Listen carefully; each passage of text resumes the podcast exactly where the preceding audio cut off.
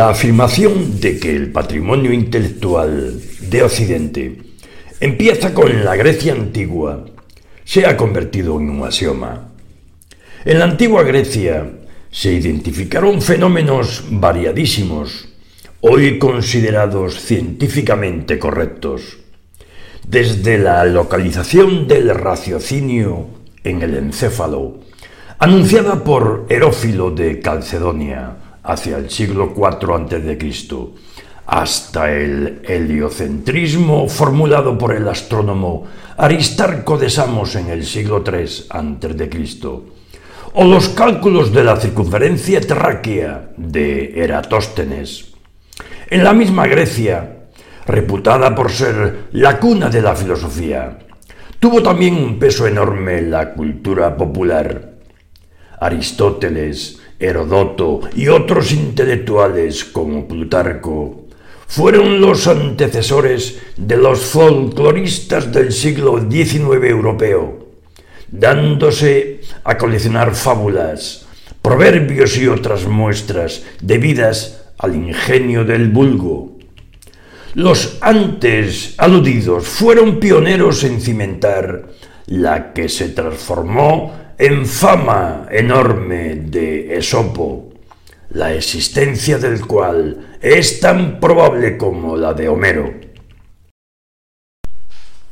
Los griegos tuvieron la voluntad de legar el pasado al futuro, de transmitir sus historias a los hijos o nietos de quienes las habían protagonizado, activa o pasivamente.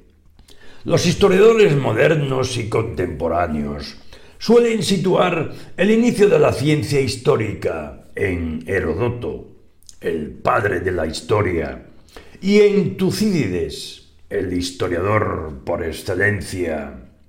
En la antigua Grecia se hallan ya algunos de los rasgos definitorios de la historiografía occidental.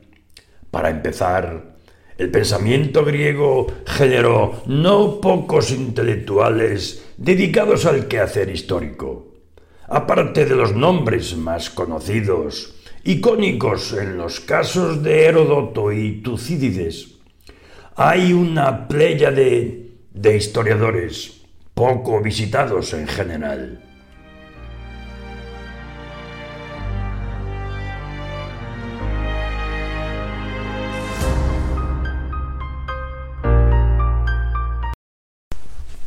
La génesis de muchas palabras es griega. Etimologías y definiciones occidentales tienen sus orígenes en Grecia.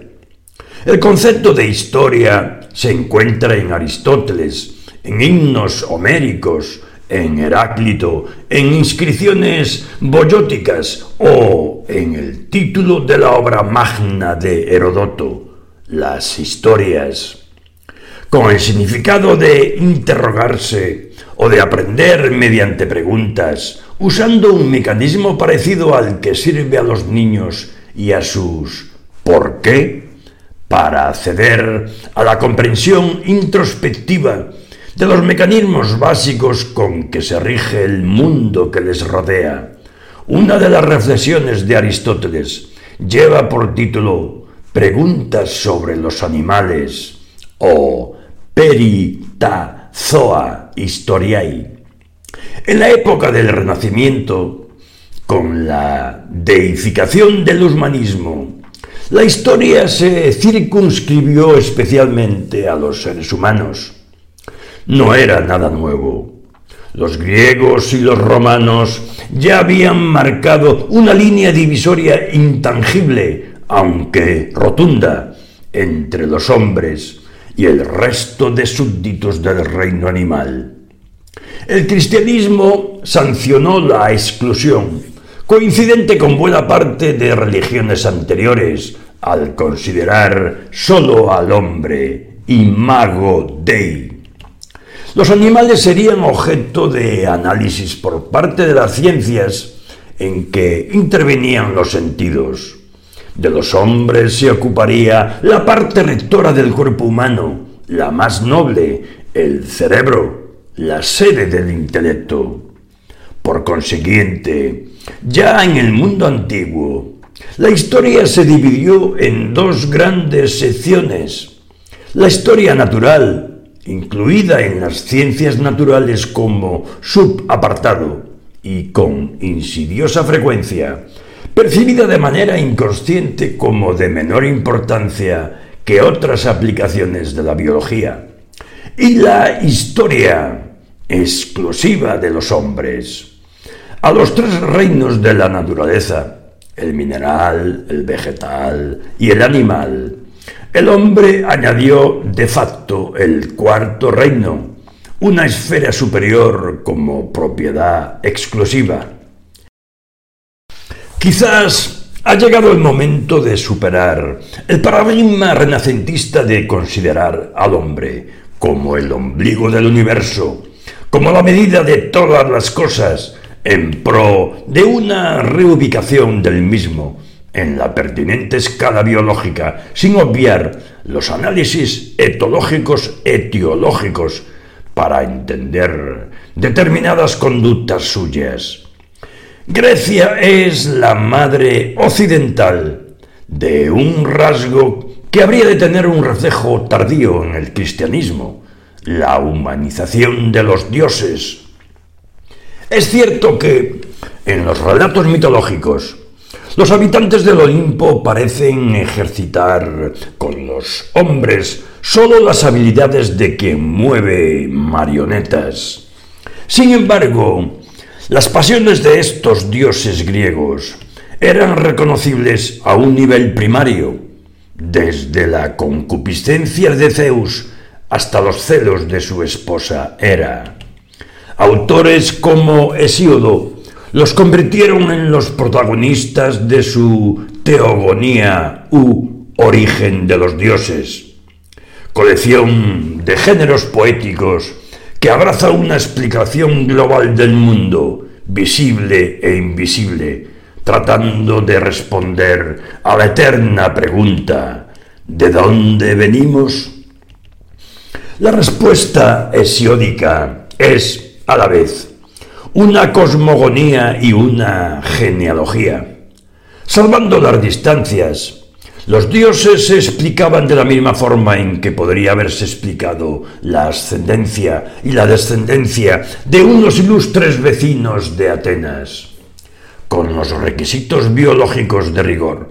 En la mezcla subsiguiente de hijos y nietos terminaban por producirse hibridaciones entre dioses, y diosas, inmortales que daban lugar a los héroes, que en unos versos del poema son detallados en un catálogo. Esta teogonía sería uno de los antecedentes de las genealogías de las naciones de Occidente. A los griegos se debe también la personificación de la historia en una alegoría, la musa Clio, que, humanizada, devendría tan contingente como los hombres que la imaginaron así. Los griegos personificaron a dioses, saberes y conceptos. En este sentido, se podría considerar que las metamorfosis de los dioses son el equivalente de la contingencia humana.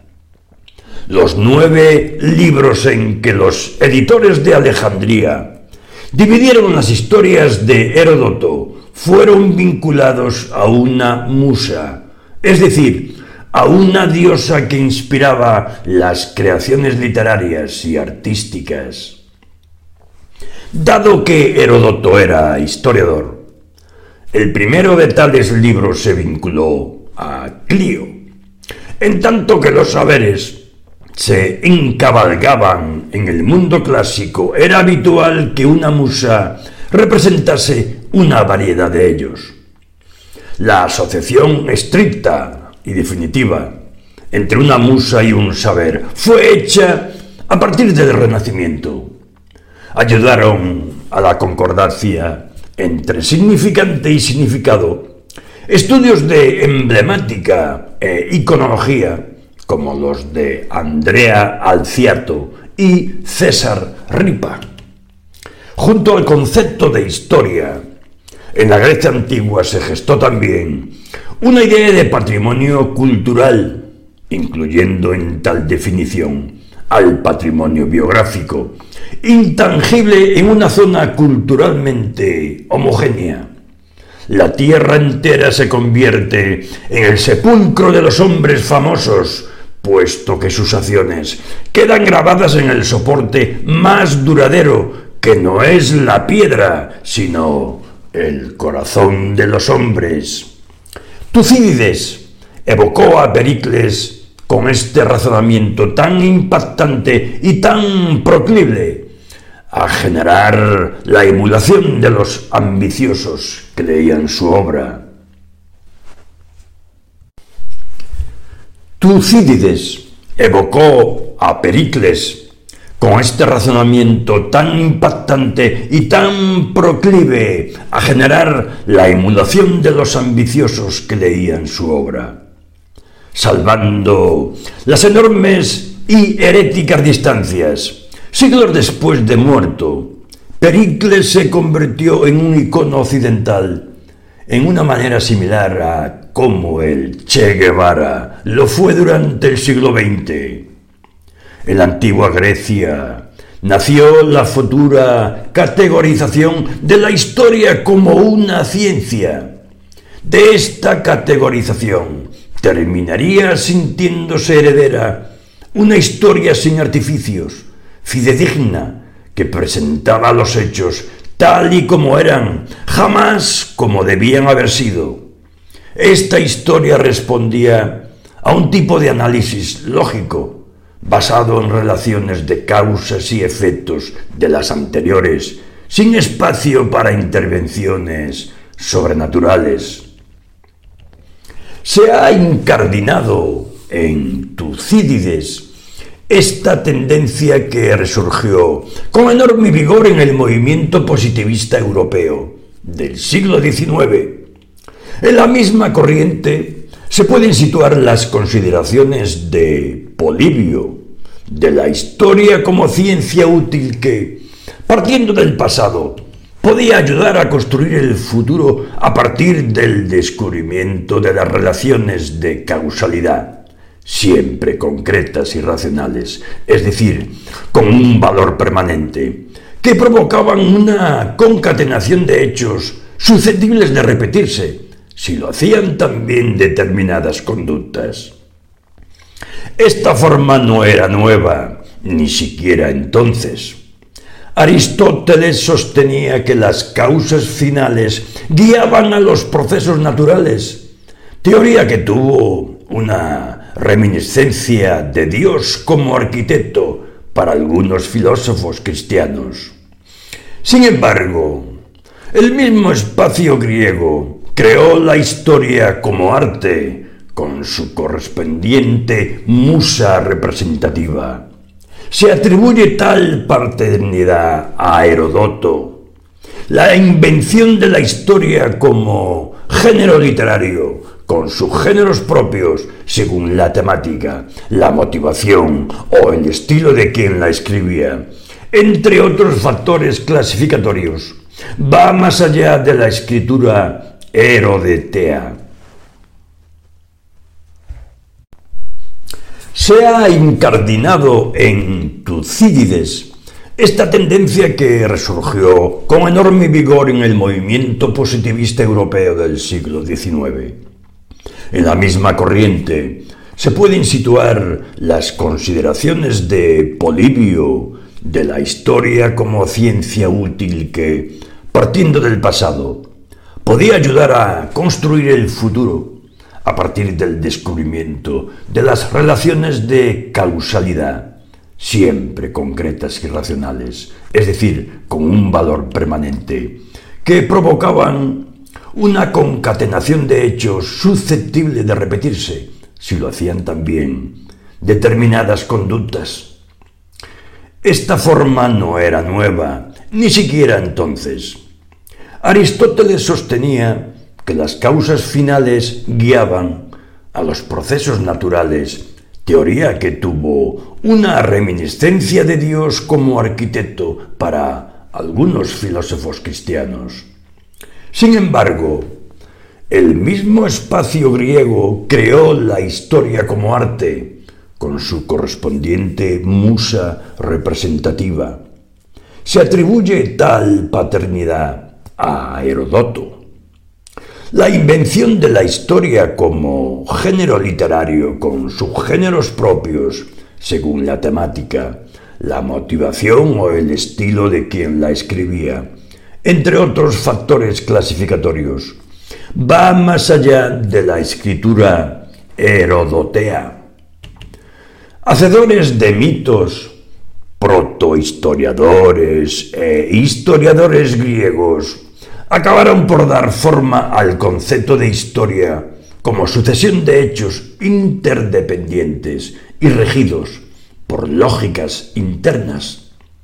Para llegar a esta conclusión, los historiadores de la Grecia antigua adoptaron una metodología que ha terminado por ser inherente al oficio, la recolección sistemática de material con el propósito de escribir sobre el pasado, la selección de este mismo material, el orden y la estructuración de lo recogido para dar coherencia e inteligibilidad al discurso, su encaje en una organización episódica del discurso en base a capítulos coherentes titulados como libros, las más de las veces.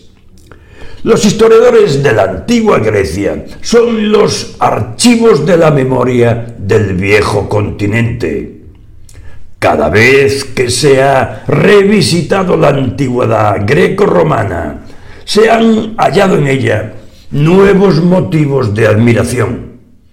Cualquier tendencia o proyecto político puede encontrar sus cimientos en la Grecia antigua la Edad Media, el Renacimiento, el Barroco, la Ilustración, el Romanticismo, cada movimiento cultural europeo y a partir del siglo XVIII también en sus espacios coloniales fue susceptible de acoger una nueva faceta de los padres fundadores de su identidad cultural.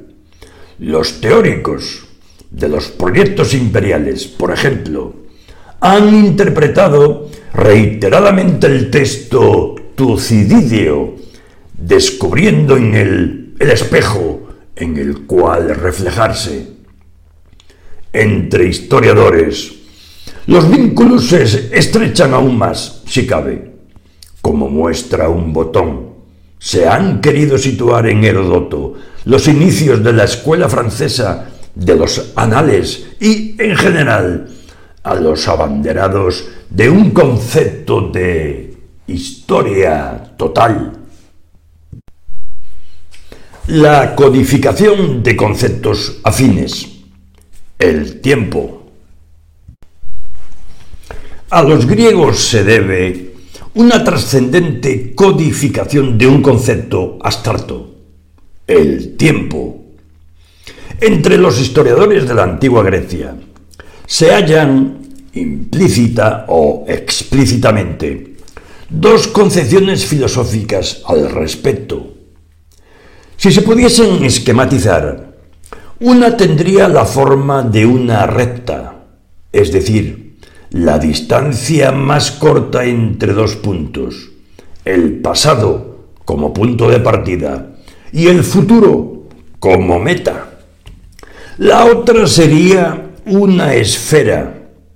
A la primera correspondería una escritura lineal, rectilínea, finalista. A la segunda, una narración cíclica.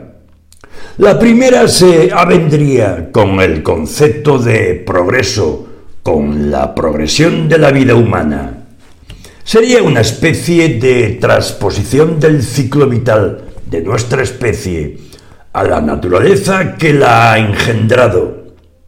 La segunda partiría de esa naturaleza, incardinando al hombre en ella. En la primera, el hombre es la medida de todas las cosas, el generador, el epicentro, el eje de la historia. El tiempo es un tiempo inventado por este hombre, el tiempo de los hombres, un tiempo marcado por acontecimientos humanos, un tiempo integrado en la nomos, en la segunda, marcada por la naturaleza. No existe el tiempo histórico, el tiempo únicamente humano. Existen los movimientos de rotación y de traslación que dan lugar al día y a la noche y a las estaciones del año. Estos se repiten de manera invariable desde los inicios de la vida. Son la base de la vida misma. Es el concepto que se desprende de la fisis.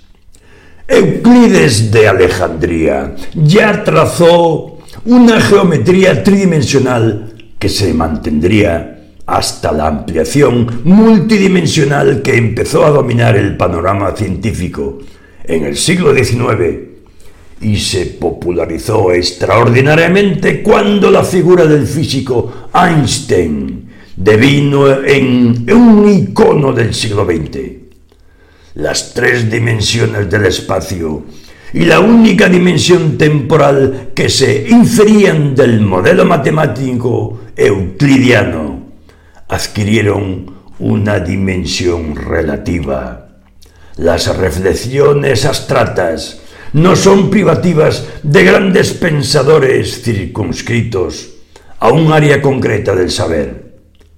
Para un simple observador casual, es obvio que el presente es una categoría cronológica capaz de ser, a la vez, pasado y futuro la Grecia antigua no sólo produjo reflexiones que parecen salidas del mundo de las ideas de Platón, en un intento de dominar a estas mediante el conocimiento.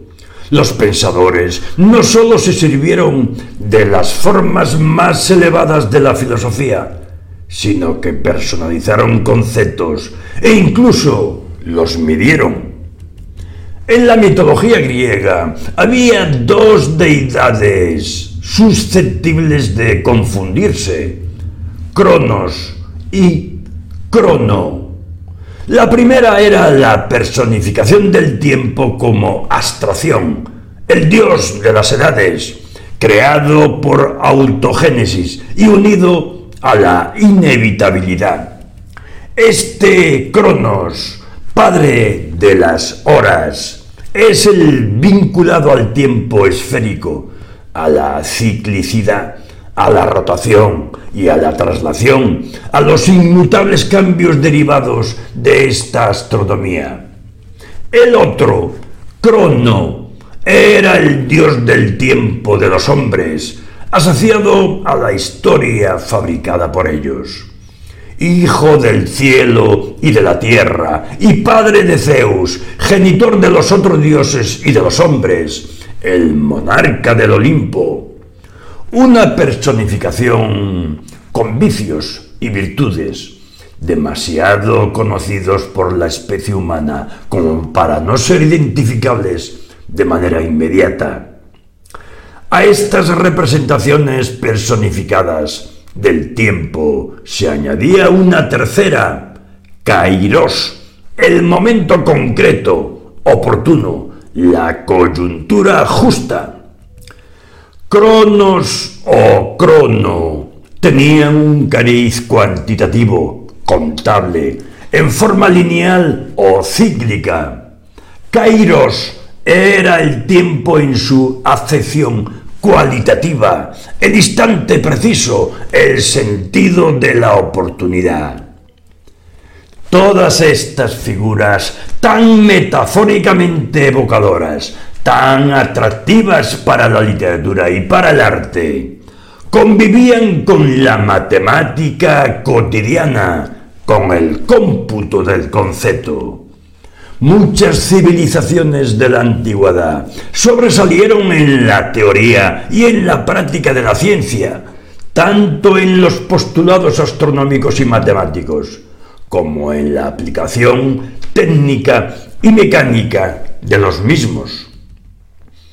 Con el Sol y la Luna como referentes, sumerios, egipcios, mayas, incas y griegos, entre otros, construyeron mecanismos para medir los movimientos de rotación y traslación. Transformaron la astronomía en tiempo.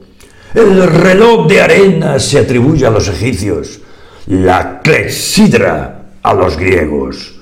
Se afirma que Platón llegó a componer un despertador líquido. Los relojes de sol son comunes a diferentes culturas. En épocas remotas existió una organización horaria. También se articularon calendarios. Existieron profesionales cualificados en el sector tiempo, los orologistas o fabricantes y reparadores de los artefactos que lo medían. Por ejemplo, numerosos autores se aplicaron a la matemática y a la astronomía que servían de base a aquello que tenía tanto de ciencia como de filosofía. Teodosio de Bitina, Eudosio de Nido, Arato de Soli, Hiparco, Calipo, Autólico de Pitane. En el siglo III antes de Cristo, la astronomía helénica había probado la esfericidad de la Tierra. El bibliotecario de Pérgamo y estudioso de Homero y Hesíodo, Crates de Malo, fabricó un globo terráqueo aproximadamente una centuria después. Los pensadores de la escuela alejandrina unificaron diversas cronologías en uso creciente para situar los acontecimientos y para que sirviesen como cañamazo donde tejer la historia. Timeo o Eratóstenes por citar solo dos nombres, coadyuvaron al perfeccionamiento de tal herramienta, capital para los historiadores. En los aproximadamente 40 libros de sus Historiae, que cubrían desde los inicios de la historia griega hasta la Primera Guerra Púnica, Timeo de Taormina usó una cronología precisa fechando con el sistema de las Olimpiadas y con el nombre de los magistrados que conducían la vida pública en Atenas y Esparta. Desde el fecundo maridaje entre matemática y astronomía, Eratóstenes depuró científicamente la cronología, aplicándola a las fechas más relevantes para la historia de Grecia, desde la conquista de Troya. Filósofos de mucha injundia, reflexionaron sobre la percepción humana y el transcurso del tiempo, etéreo y abrumador a la vez.